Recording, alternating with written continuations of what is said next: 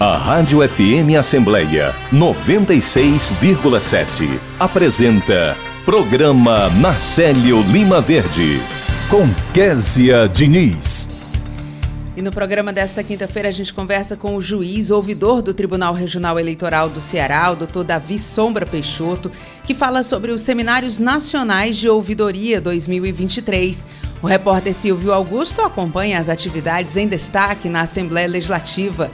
Dicas de Português é o quadro do programa Narcélio Lima Verde em parceria com as edições Inesp da Assembleia.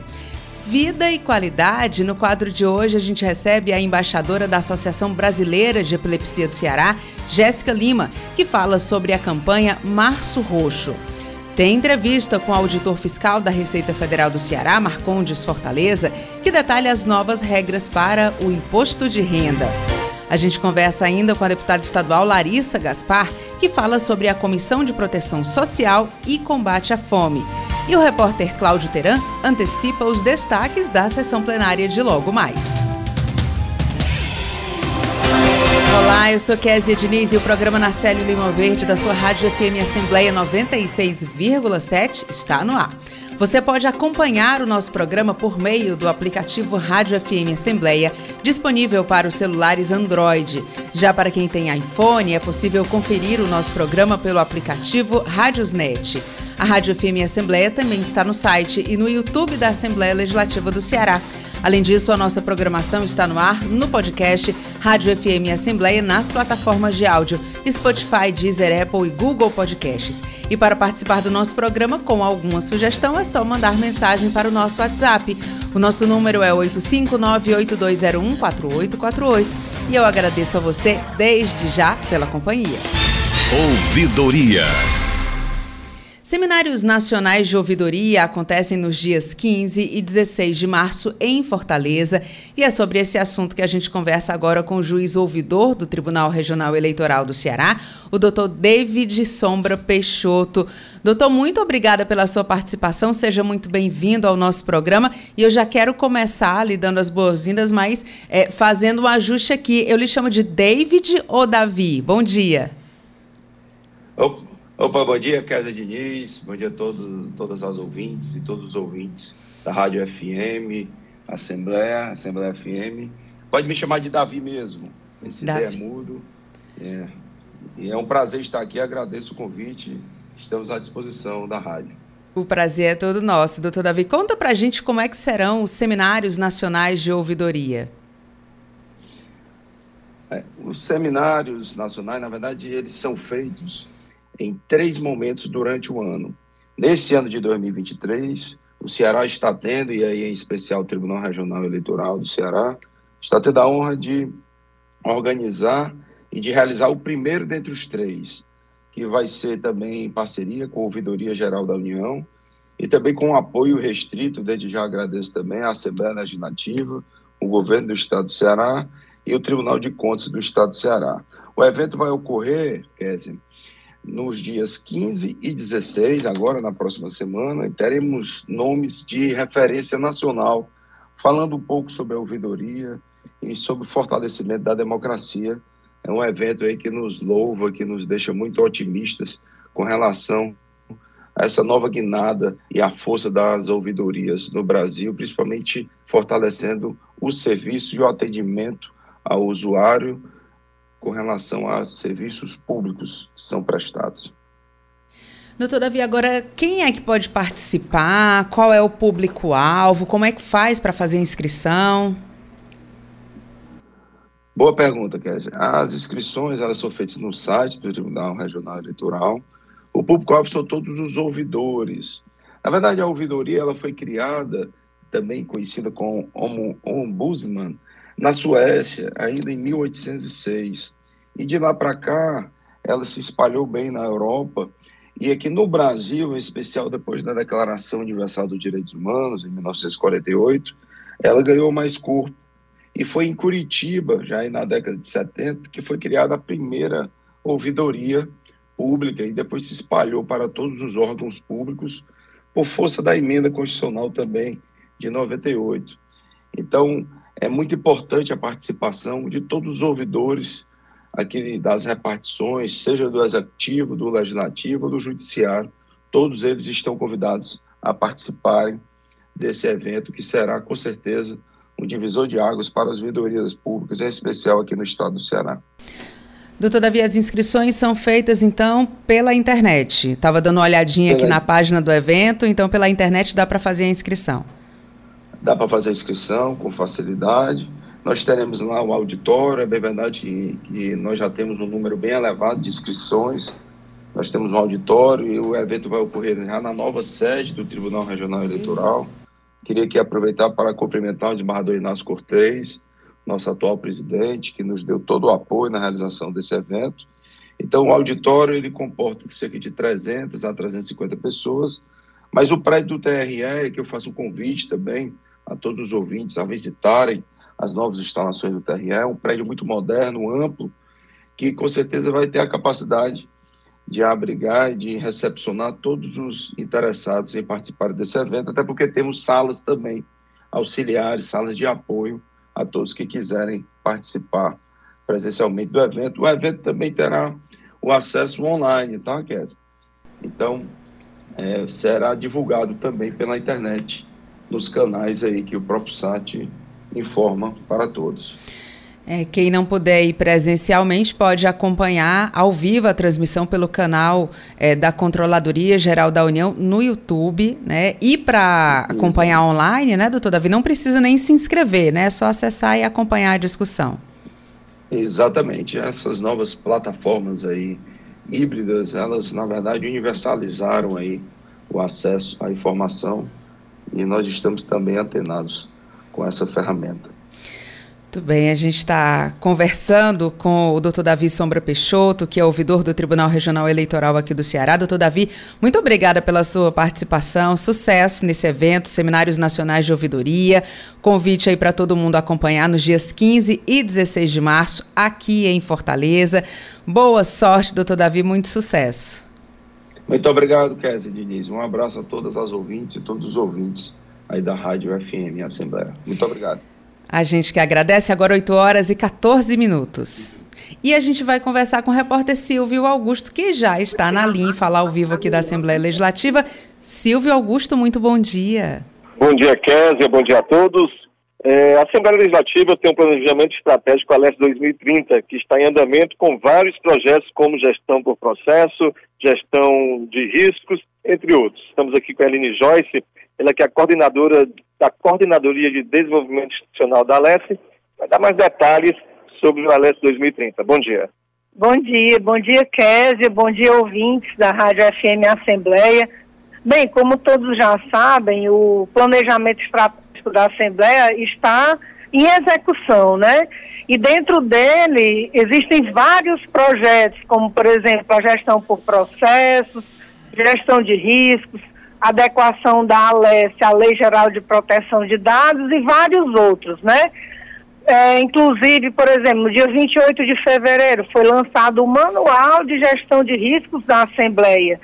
E aí, dentre esses projetos, várias atividades. Atualmente, a gente está em processo de contratação de uma consultoria para implantar a gestão por competências, que é um outro projeto estratégico da Assembleia Legislativa.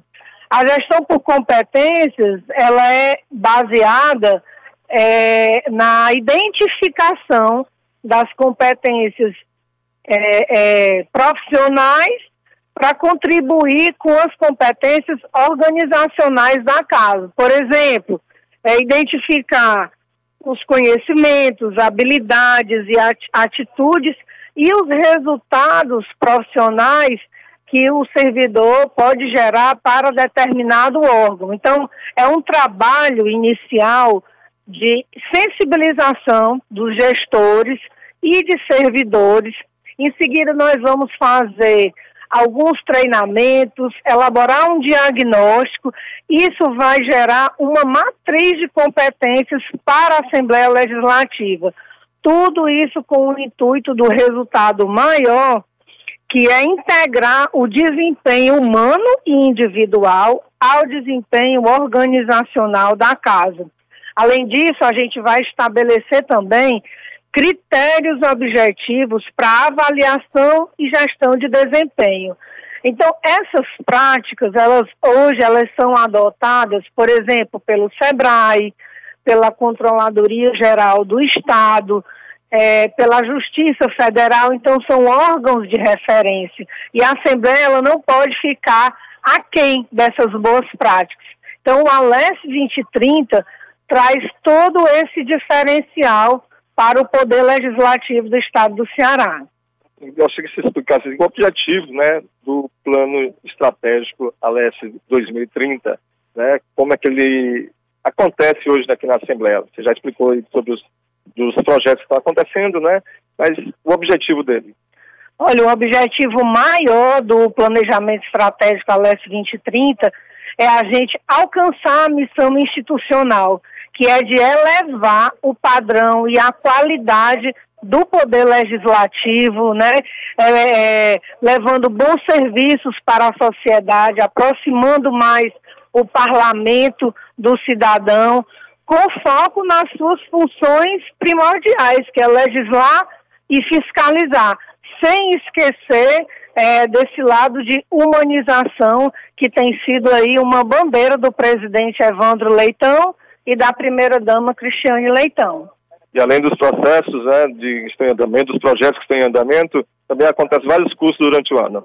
Isso, vários cursos, inclusive a gente tem o programa de educação continuada em governança hoje, que foi lançado, né, já agora em fevereiro, e ele contempla aí várias capacitações voltadas para o fortalecimento da governança da Assembleia.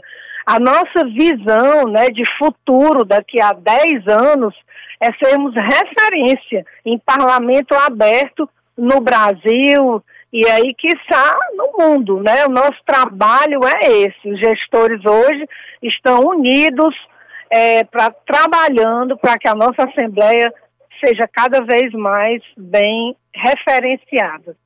Muito obrigado. Conversamos com Eline Joyce, coordenadora da Coordenadoria de Desenvolvimento Institucional da Assembleia Legislativa do Estado do Ceará, sobre o planejamento, sobre os projetos, né, que estão em andamento do planejamento estratégico ALES 2030.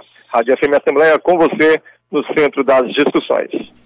Obrigada pela sua participação, Silvio. Agora 8 horas e 19 minutos. Aliança pela Igualdade Brasil. Desigualdade social.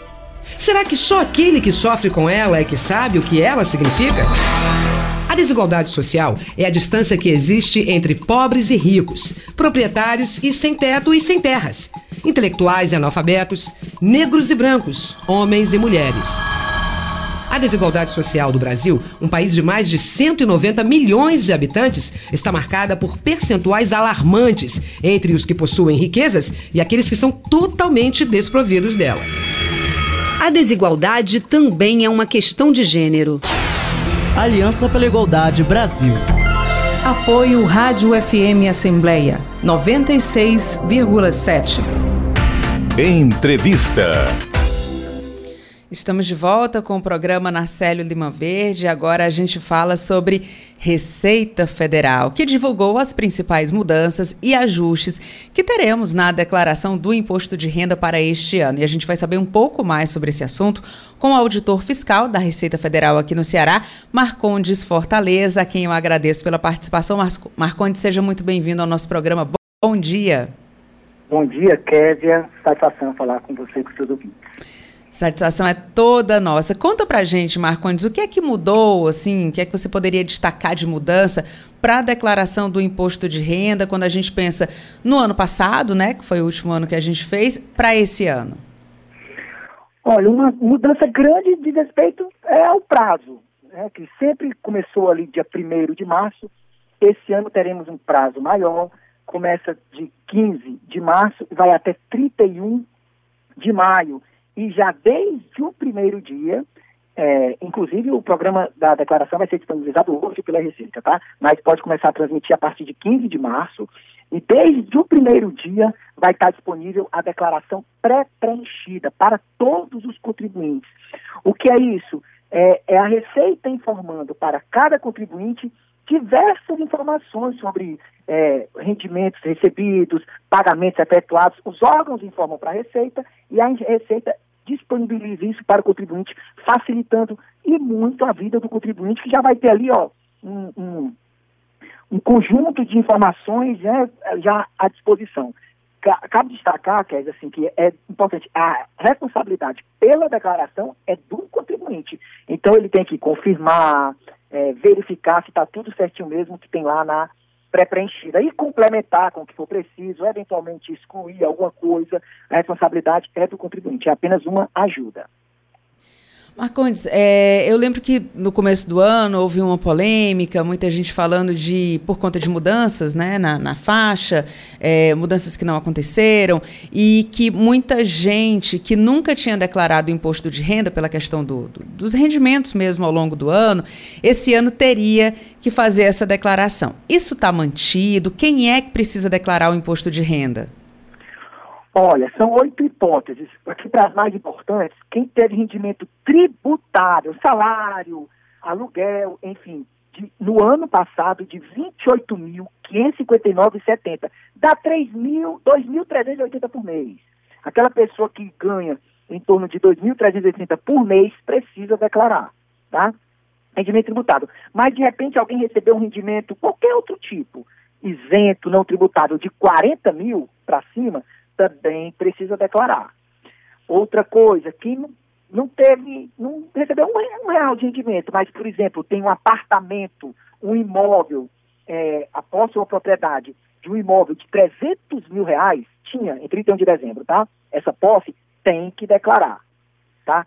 E, e quem se tornou residente no país ou no passado, quem fez qualquer transação com o chamado ganho de capital, também tem que declarar. Quem fez venda na Bolsa de Valores. Olha, essa é uma mudança importante. Antes, até o ano passado, quem fazia qualquer transação na Bolsa de Valores, comprar, vender, qualquer valor, tinha que declarar.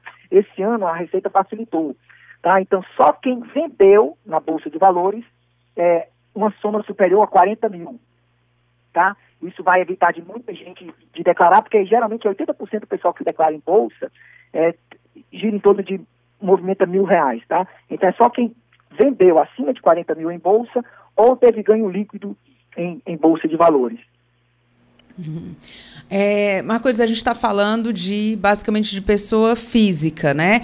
Teve alguma mudança para pessoa jurídica? Quem tem, por exemplo, um microempreendedor individual, quem tem uma pequena empresa, como é que elas, essas faixas, inclusive, né? Teve alguma mudança? Não, não. Independente se a pessoa é MEI ou não, ela tem que se concentrar nessas regrinhas que eu acabei de narrar. Se teve rendimento de 28.559,70 no ano passado, tá? Então, aí, tributado, né? Aí te, declara, vê se teve, para declara ou não. É, então, é, independe se, se é MEI ou não. Então, isso aqui é só pensando na pessoa física mesmo. Só lembrando, Kézia, que o, a declaração ela pode ser feita pelo programa gerador que baixa na internet, pode ser feita diretamente no site da Receita, no, no centro de atendimento eletrônico chamado ECAC, ou no celular, no tablet. Então é algo muito intuitivo, muito fácil de fazer. Tá? Tem um, um, tira dúvidas grande lá, até com uma sessão de perguntas e respostas, enfim. E quem está obrigado e não declarar está sujeito a multa de 165,74, no mínimo, mas podendo chegar a 20% do imposto devido. Lembrando que vale aquela regrinha, né, Marcondes? É melhor declarar, mesmo que depois tenha, dentro do prazo, mesmo depois precise fazer alguma retificação, fazer alguma mudança, porque você tem também um prazo depois para fazer a mudança sem necessariamente ter que pagar a multa. Se você não fizer, você já paga a multa, mesmo que faça a mudança depois, né? É, com certeza. A gente vai ter um tempo tão, tão um tempo considerável para fazer, né? Deixa eu te destacar aqui uma, uma coisa importante. É, mantém, nós temos aí os lotes de instituição, né? De maio, começa de 31 de maio, tá? 31 de maio até o final de setembro. E esse ano, a, uma, é, nós temos a, os, os contribuintes que prioritariamente recebem a instituição por definidos em lei, aqueles acima de 80 anos, acima de 60 até 79, ou com é, deficiência. enfim, ou que tem a maior fonte de renda, o magistério. Essas são por lei. Esse ano foi inserido um novo grupo prioritário. Quem fizer a declaração a partir da pré-preenchida e ou indicar o PIX como forma de restituição, sendo que nesse caso o PIX tem que ser necessariamente a chave CPF. Então, você ganha um especial lugar na fila da restituição se fizer a partir da pré-preenchida ou indicar o PIX. Uma das duas coisas, não precisa ser necessariamente as duas não, tá? Mas é até melhor para o contribuinte que faça as duas coisas. Indicar o PIX como forma de restituição. É uma boa informação aí também para os nossos ouvintes, viu, Marcondes? Que muita gente fica nesse momento, né, agora recolhendo documentos para começar a fazer, mas às vezes deixa, né? Vai deixando ali. A gente sabe que brasileiro gosta mesmo de deixar tudo para a última hora, com prazo tão elástico, a pessoa vai deixando. É. O importante ter esse esse benefício aí, né? Já é uma facilidade a mais ter aquela declaração já ali pré-preenchida e ter essa possibilidade de você entrar ali na como prioridade, né? Ter ali uma, alguma vantagem na hora de receber a restituição, tá ali nessa, nessa fila à frente. Quem faz primeiro recebe primeiro, né? É, mas tem também essas outras possibilidades. É, a gente está conversando com o Marcondes Fortaleza, que é auditor fiscal da Receita Federal aqui no Ceará. Marcondes, quando vai chegando aqui esse finalzinho de, de fevereiro, começo de março, as empresas já começaram a se movimentar, os bancos já começaram a se movimentar, alguns já mandaram logo a declaração de rendimentos, mas Caso é, algum dos nossos ouvintes aqui que esteja acompanhando o programa não tenha recebido essa declaração de rendimento, é, o que qual é a, segurança que ele tem? É, ele pode ser prejudicado caso não receba. A gente sabe que é obrigatório a empresa passar, os bancos passarem, mas é, existe alguma dica que você possa dar para que os nossos ouvintes tenham acesso sem nenhum tipo de problema? Olha, a, as empresas elas têm obrigação de informar até o final de fevereiro, enviar para cada contribuinte os comprovantes de rendimento. A gente sabe que na prática, na prática nem sempre acontece isso. Caso você, ouvinte, não tenha recebido o seu comprovante de rendimento, é importante procurar a sua fonte pagadora e solicitar esse comprovante, tá? De todo modo, se também é, a empresa enviou as informações para a Receita, isso vai aparecer na sua pré-preenchida. Mas é importante sim, que até para conferir que você tenha esse documento da parte da fonte pagadora. Então, realmente procurar a sua fonte pagadora e solicitar esse documento que a empresa é, pode ter acontecido algum problema, enfim, está com algum atraso, mas a empresa sabe, as empresas já sabem que tem essa obrigação de fornecer essa documentação. E aí é importante ter isso, juntar. Esse é o momento de organização, juntar aquela pastinha, todos os documentos, que recebeu, o que pagou, enfim, para declarar revisa, confere com tranquilidade, não tem nenhum sobressalto. Muito bem, boa dica aí, Marcondes, que é auditor fiscal da Receita Federal aqui no Ceará. Marcondes, eu agradeço muito pela sua participação. Tenho certeza que a gente vai se falar outras vezes aqui no programa, né? Porque tem uma, distância aí longa para o fim do prazo. Boa sorte, muito sucesso, bom trabalho para todo mundo aí da Receita. Começou, né? Começou é, esse momento de, de grande expectativa e apreensão para quem vai declarar imposto de renda. Não vamos deixar para o fim do prazo, para que tudo corra com tranquilidade. Muito obrigada, bom dia, muito sucesso para você. Eu que agradeço, vai ser uma satisfação poder participar outras vezes. Grande abraço. Agora, 8 horas e 31 minutos. Eu sou Maria Clara de Souza, sou Fábio Silva Lima, sou Orlando Barreto Pereira, sou Ana Nascimento, eu sou José Antônio Costa, sou Maria de Jesus do Firmamento, eu sou Tiago, eu sou Gilvana, eu sou Lourenço, sou da família Brasil. Ajude a família Brasil a crescer. Para fazer o registro de nascimento, basta ir ao cartório mais próximo ou se informar na prefeitura sobre serviços itinerantes e mutirões. O registro é grátis. Com o registro, meus filhos podem se matricular e os meus documentos eu vou tirar. Eu tenho direito de ter os meus documentos. Eu tenho direito de trabalhar com carteira assinada. Eu tenho orgulho do meu nome. Com o registro de nascimento, é possível tirar RG, CPF e carteira de trabalho. Venha! O registro de nascimento é um direito que dá direitos. Secretaria Especial dos Direitos Humanos. Apoio Rádio FM Assembleia 96,7. Vida e qualidade.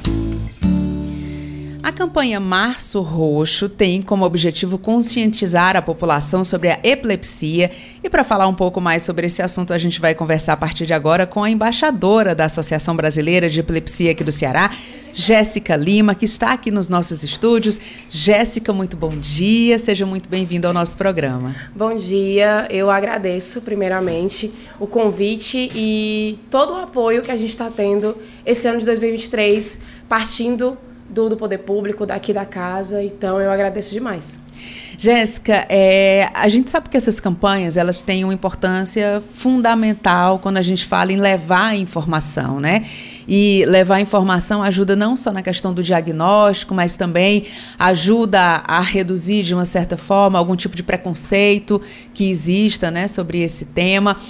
Conta pra gente como é que está sendo esse momento, é, como é que vocês se prepararam para divulgar essas informações, porque para fazer isso, né, existe um momento de escolha. O que é que a gente precisa fundamentalmente fazer com que chegue a todas as pessoas? Conta um pouquinho para a gente dessa organização. Pronto, o que, que acontece?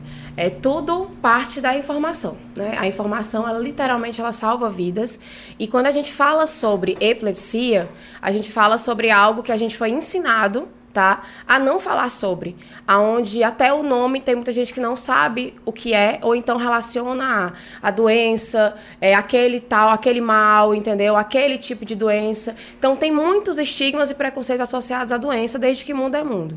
A epilepsia é uma das doenças é, neurológicas e crônicas é, mais é, que acontece mais fácil, tá? Dentro da neurologia. Só que as pessoas, devido a tudo isso envolvido de preconceito, estigmas e tudo mais de misticismos e outras coisas, acaba que a epilepsia ela fica de lado e aí a gente precisa chegar nessas pessoas que são invisíveis e que precisam de informação, invisíveis para o Estado, invisíveis no modo geral. Então a gente vem no ano de 2023 com a campanha para gerar empatia, aonde é epilepsia não exclua. E se fosse você? Então a campanha nacional da Associação Brasileira de Epilepsia na qual eu represento aqui no estado do Ceará, ela vem com essa campanha nacional que nós vamos trabalhar o ano todo de 2023, aonde o Março Roxo, ele vem como uma porta de entrada para que realmente seja visto, seja ouvido e que essas pessoas tenham voz de alguma forma para começar a informação, para gerar a conscientização. Isso é bom para a pessoa com epilepsia, isso é bom para os familiares, é bom para os cuidadores no modo geral e para a sociedade que precisa aprender a ser útil para poder ajudar qualquer tipo de situação que precise de ajuda. É, Jéssica, é, existem direitos também, né? Quando a gente fala na, nessa questão. É, conta pra gente, acho que pouca gente sabe, tem essa informação. Então passa essa informação aqui pra gente. Quais os direitos? Pronto. É, dentro da campanha do Março Roxo, a gente vai faltar falar muito dessas pautas de direito e informar. Porque o que acontece é que a gente tem os, tem os direitos e muitas pessoas não sabem que tem esses direitos, nem sabem os protocolos para seguir, para conseguir medicação, para conseguir os exames, para estar nas filas de regulação. É, aqui no estado do Ceará, a gente tem ambulatório de epilepsia adulto no HGF, a gente tem ambulatório infantil no Albert Seib, a gente tem ambulatório de epilepsia adulto e infantil no Hospital Universitário Walter Cantídio. Então, a gente tem profissionais excelentes excelentes. A gente tem um, um, uma organização que precisa mudar um pouco. E é isso que a gente vai tentar pelo menos fazer a nossa parte enquanto associação e eu também sou uma pessoa com epilepsia, então eu sou impactada diretamente com isso para que a gente possa ajudar as realidades que são muito diferentes daqui já tem um diagnóstico ou quem ainda precisa passar ou quem vai só para o posto de saúde e de lá não consegue passar e aí acaba ficando num diagnóstico que pode ser ou não ser epilepsia. Então a gente tem muitos universos dentro de uma doença que ela é singular, mas ela é para ser as epilepsias, porque ela está inserida em muitas outras comorbidades, como autismo, onde 20 a 30% das pessoas que têm autismo têm epilepsias, como síndromes epiléticas associadas ou só síndromes epiléticas e pela questão do, do falar e tudo a gente pensa que é uma outra doença. Nas doenças raras raras também está inserido, como tem muitos tipos de síndromes epiléticas que são raras. Então, assim, a epilepsia ela é um amplo amplo mesmo, onde a gente consegue ver muitas coisas, muitas realidades diferentes, onde cada caso é um caso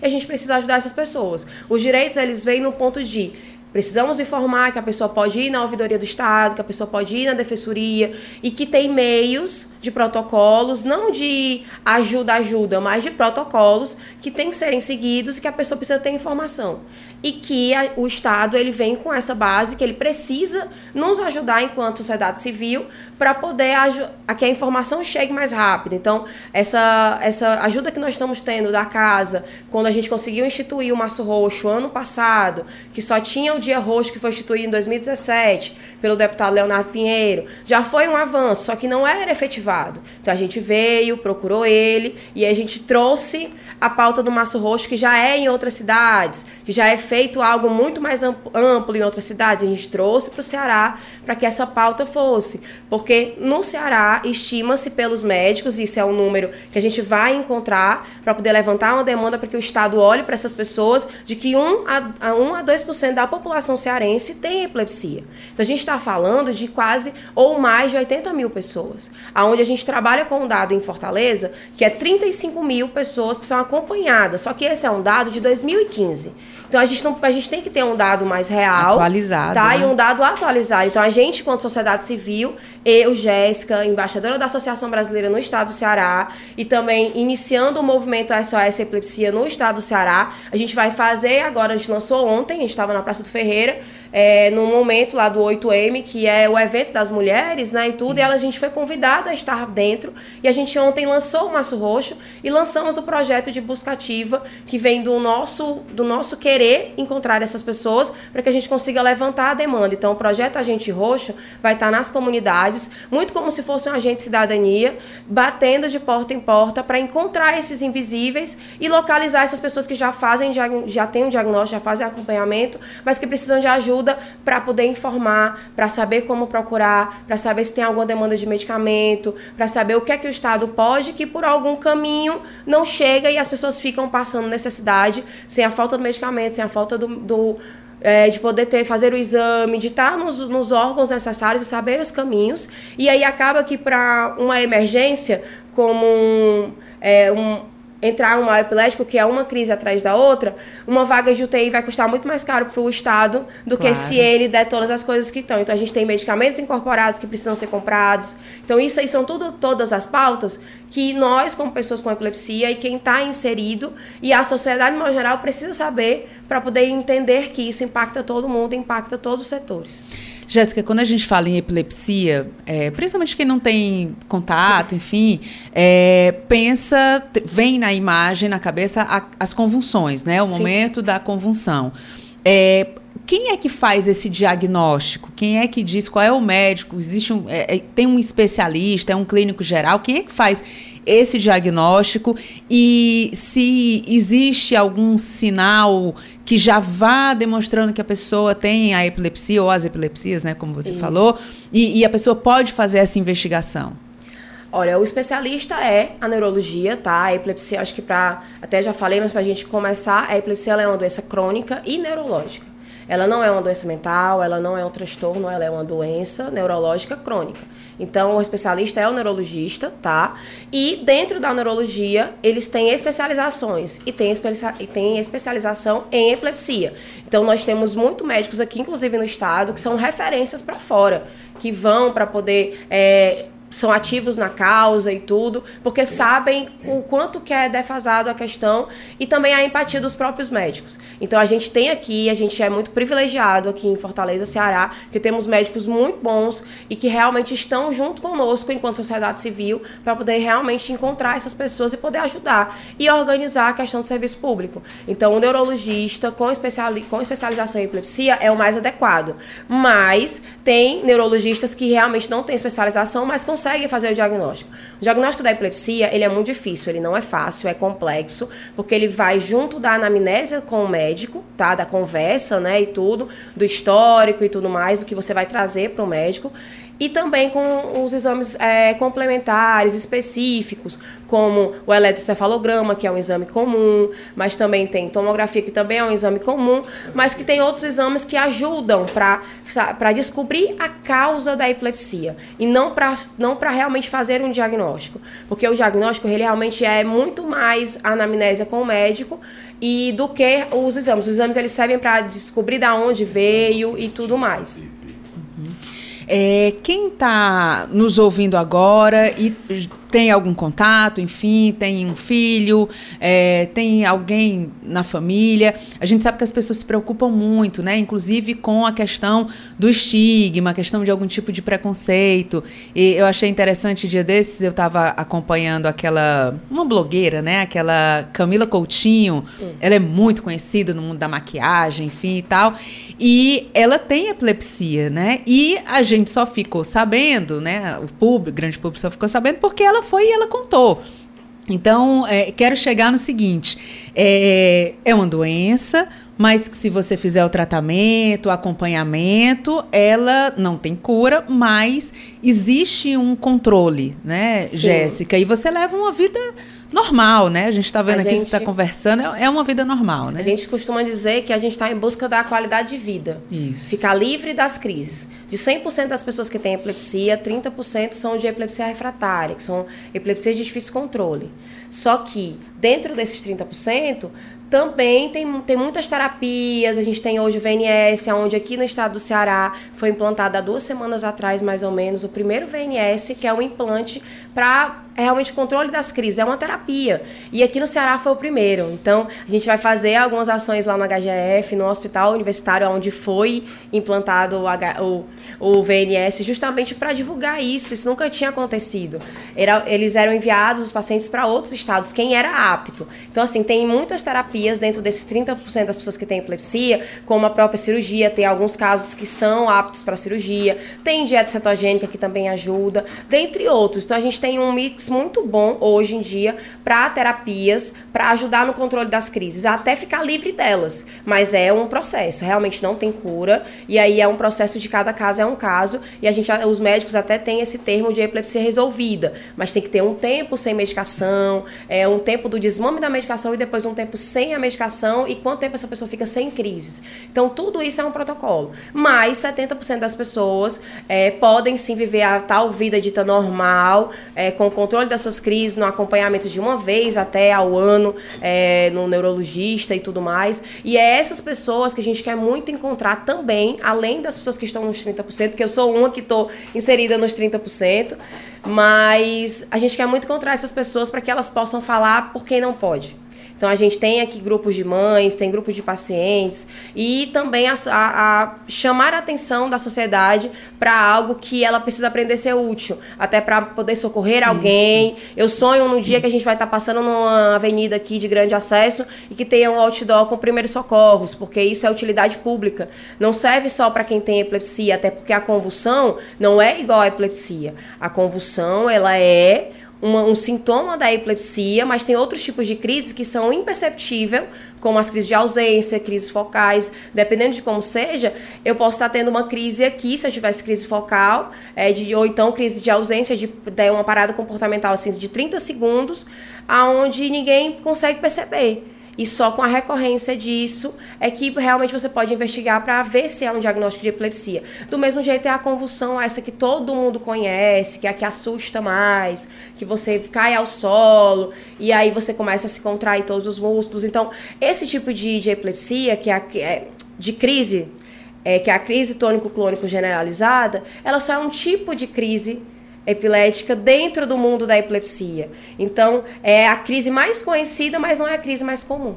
A crise mais comum são crises de ausência. Então, você imagine uma criança, ou um adolescente, ou um adulto que tem 30, 20 é, crises de ausência por dia. Ela perdeu 50% ou muito mais do tempo dela Verdade. útil. Ela não conseguiu é, processar todos. Imagina na escola. Então, isso impacta até mais vamos dizer assim, no modo geral, do que uma, quem tem uma crise tônico-clônico, que é aquela que todo mundo vê e é aquela que a gente tem que ajudar. Então, assim, é, os primeiros socorros, eles servem para tudo. E aí vem o diagnóstico, vem a, in, a investigação quando ocorre a recorrência das crises.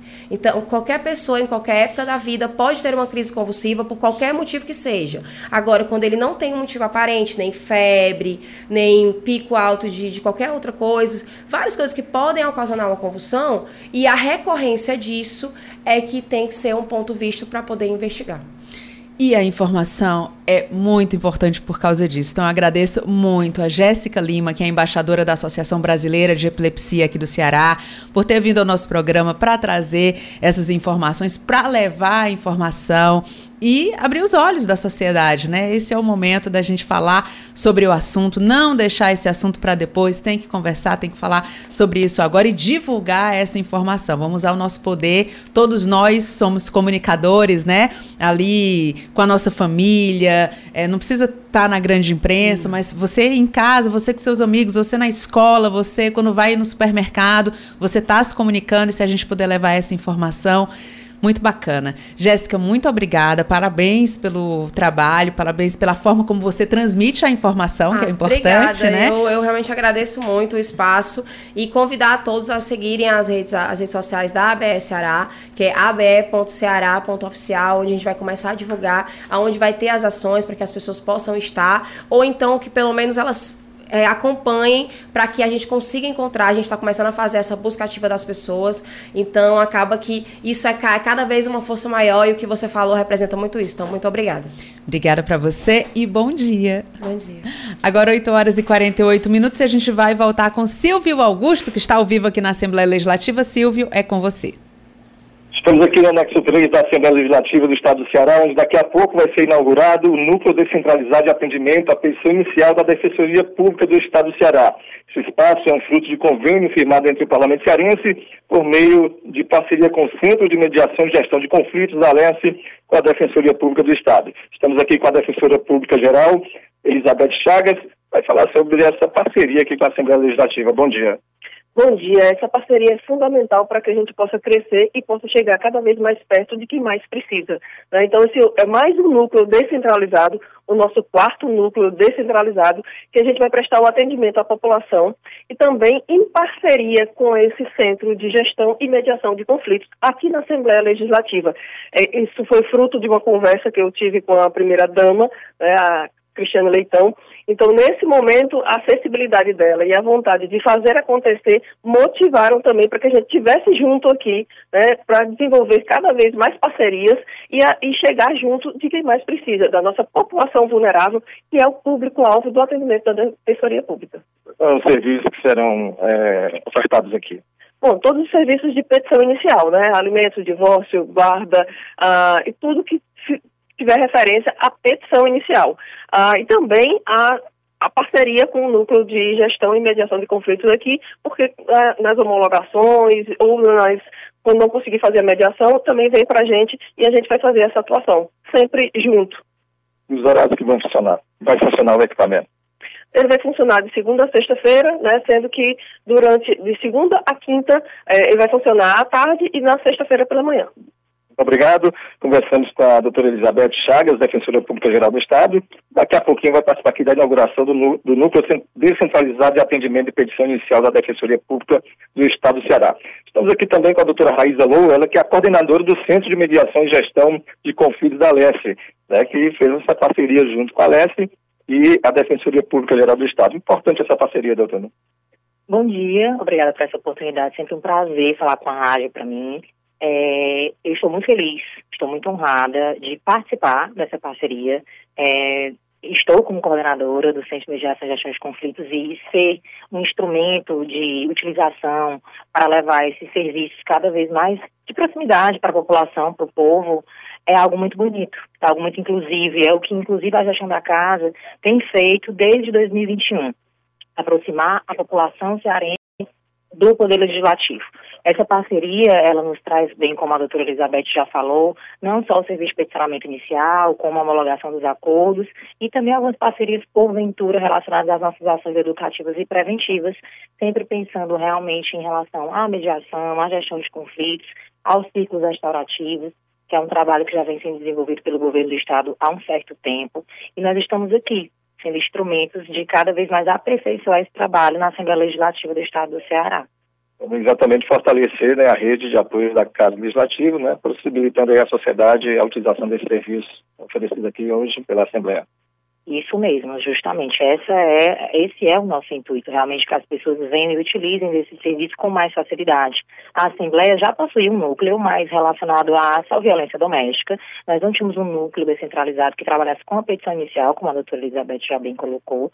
Então, eu acho que isso é uma vitória, não só para a Casa Legislativa, como para a Defensoria Pública, mas principalmente para a população cearense, que vai poder utilizar desses serviços com mais facilidade no dia que vier a Assembleia, alguém que tenha um atendimento alguma, ou vá ao PROCON, ao centro, alguém que realmente precise desse atendimento, porque eles também têm alguns requisitos específicos para atender a população. Obrigado. Conversamos com a doutora Raíza Lou, coordenadora do Centro de Mediação e Gestão de Conflitos aqui da Assembleia Legislativa.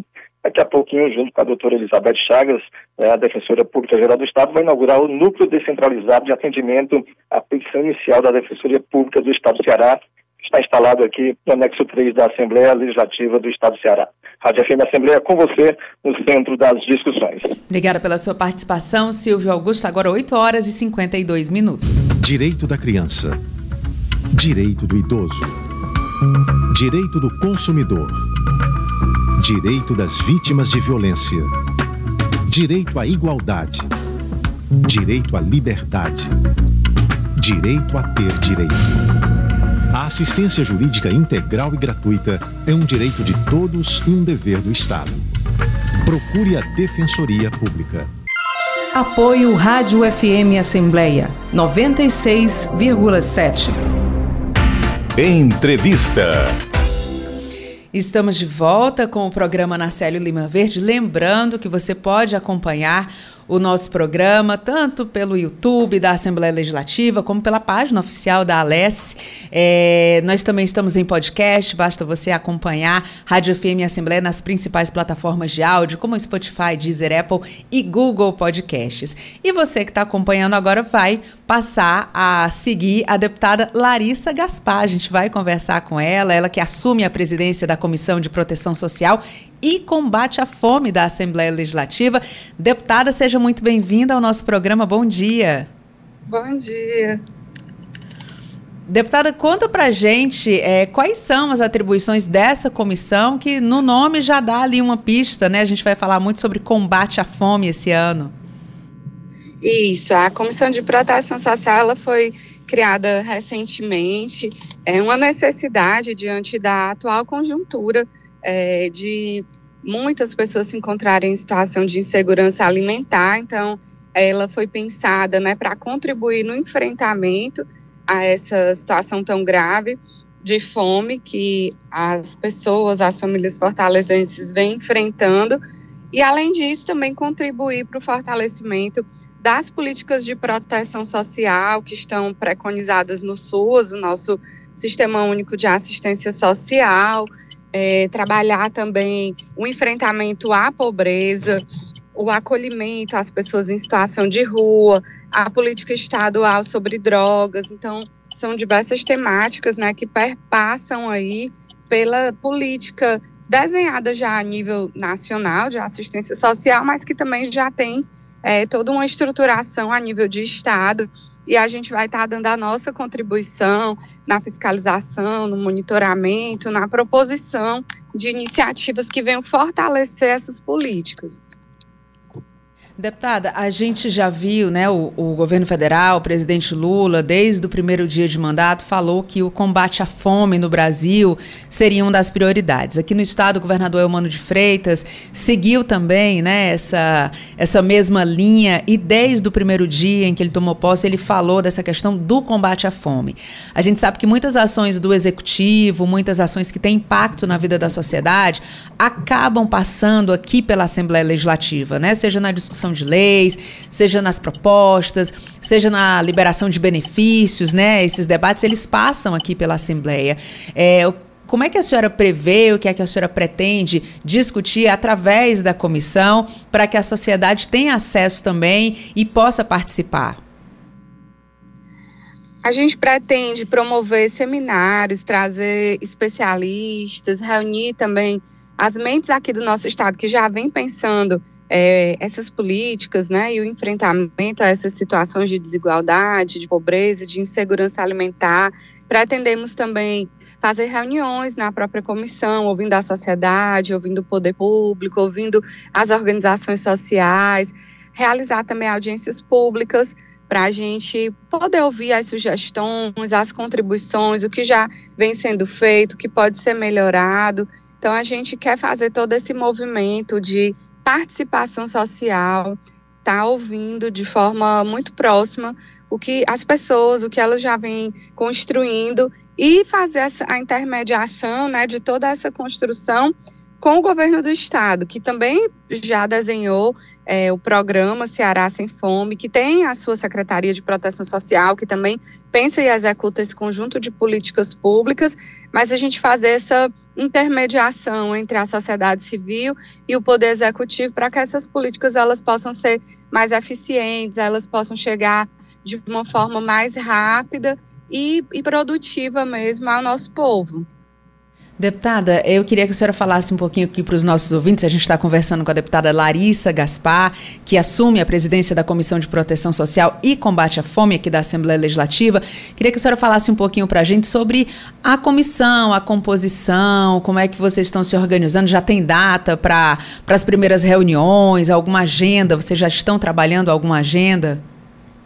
A nossa comissão ela é formada por cinco membros eu, a deputada Jo, a deputada Lia, a deputada Liana, Luana, o deputado Renato.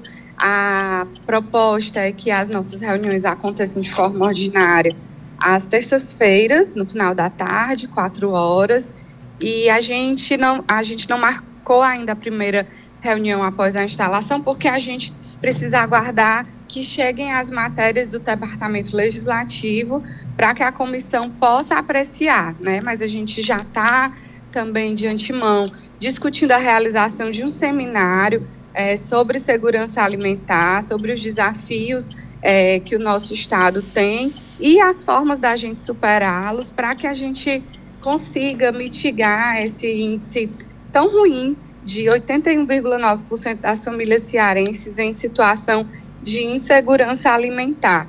E também é, pensar outros momentos específicos para a gente discutir com maior profundidade a política de assistência social, essa interface com o SUAS, procurar também o Ministério de Desenvolvimento Social para ver de que forma a gente pode estar aproximando as ações do governo federal às ações aqui desenvolvidas pelo nosso governo estadual.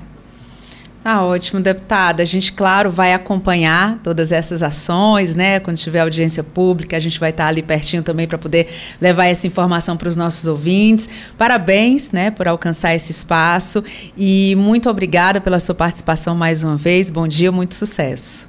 Eu que agradeço. Um bom dia. Agora 8 horas e 59 minutos. Declaração Universal dos Direitos Humanos toda pessoa tem direito à vida, à liberdade e à segurança pessoal. Ninguém será mantido em escravidão ou servidão a escravidão e o tráfico de escravos serão proibidos em todas as suas formas. É a forma da reconciliação do gênero humano. Nós precisamos ter generosidade na construção de um mundo diferente, em que todos somos iguais e que ninguém é inferior ou superior. Ninguém será submetido à tortura, nem a tratamento ou castigo cruel, desumano ou degradante. Toda pessoa tem o direito de ser em todos os lugares, reconhecida como pessoa perante a lei. Fique atento. A Rádio FM Assembleia está com você no centro das discussões em apoio aos seus direitos. Você ouve Programa Narcélio Lima Verde, com Késia Diniz. E vamos à dica de português de hoje. Acompanhe o quadro do programa Nacélio Lima Verde em parceria com as edições Inesp da Assembleia. Edições Inesp. Dicas de português. Olá, sou a professora Sandra Mesquita, das edições Inesp da Assembleia Legislativa do Estado do Ceará. E a nossa dica de português de hoje é sobre quando usar os verbos esquecer e esquecer-se de. Esquecer, como verbo transitivo direto, é aquele que esquece e quem esquece, esquece de alguma coisa. Esquece as promessas que foram feitas. Esquecer-se de é verbo transitivo indireto quando tem o sentido de fazer com que saia da lembrança. Por esquecimento, desprezar e omitir. Não se esqueça de que sou sua mãe. Até a próxima Dicas de Português das edições Inesp. Agora 9 horas e 2 minutos e a gente vai conversar com o repórter Cláudio Teran, que já está aqui nos nossos estúdios. Cláudio Teran, muito bom dia para você. Muito bom dia, Kézia Diniz, bom dia a você, bom dia ao amigo ouvinte da nossa FM Assembleia. Cláudio Teran, expediente de quinta-feira, a gente sabe que é sempre bastante movimentado. O que é que você destaca para a gente? Kézia, só requerimentos hoje teremos 79 que serão lidos nesta sessão. Entre os projetos, propostas, tem um projeto de lei complementar que é de autoria do deputado David Raimundão, é o 03/2023, que altera dispositivos da Lei Complementar número 50, 158 de 14 de janeiro de 2016, que cria o Fundo Estadual de Desenvolvimento do Turismo do Estado. Por que, que o deputado quer mexer nessa lei? Porque ele quer incluir ele quer garantir recursos para o desenvolvimento do turismo ecológico, cultural e religioso. E a justificativa dele é que esses três segmentos específicos do turismo, né, o ecológico, o cultural e o religioso, estão em ascensão não só no Ceará, como no Brasil e pelo resto do mundo. Então ele acha importante que o Fundetur garanta recursos para o fomento dessa atividade. Quanto a oradores, Késia, temos tempos preenchidos aqui e o primeiro que vai falar no primeiro expediente é o deputado de Assis Diniz. Logo depois, Osmar Baquite. O terceiro orador, Júlio César Filho. O quarto, o deputado Agenor Neto. O quinto orador do primeiro expediente será o deputado Niso Costa. E o primeiro expediente fecha com a fala do líder do governo, o deputado Robeu Aldigueri. No segundo expediente, nós já temos o primeiro tempo destinado ao deputado Antônio Granja, o segundo, Firmo Camurça, o terceiro, Juliana Lucena, o quarto, Lucinildo Frota e o quinto, a deputada Jô Farias. Deputada Juliana Lucena vai fazer a sua estreia hoje lá na tribuna da Assembleia Legislativa. E você vai acompanhar tudinho, né, Cláudia? Estaremos firmes, fortes, positivos e operantes. Obrigada, Terão. Bom dia. Bom dia. E nós chegamos ao final do programa Nacélio Lima Verde de hoje. Conversamos com o auditor fiscal da Receita Federal do Ceará, o Marcontes Fortaleza, que explicou as novas regras para a declaração do imposto de renda. No quadro Vida e Qualidade, a embaixadora da Associação Brasileira de Epilepsia no Ceará, Jéssica Lima, falou sobre a campanha Março Roxo já no quadro Ouvidoria, o juiz ouvidor do Tribunal Regional Eleitoral do Ceará, o Dr. Davi Sombra Peixoto, falou sobre os Seminários Nacionais de Ouvidoria 2023.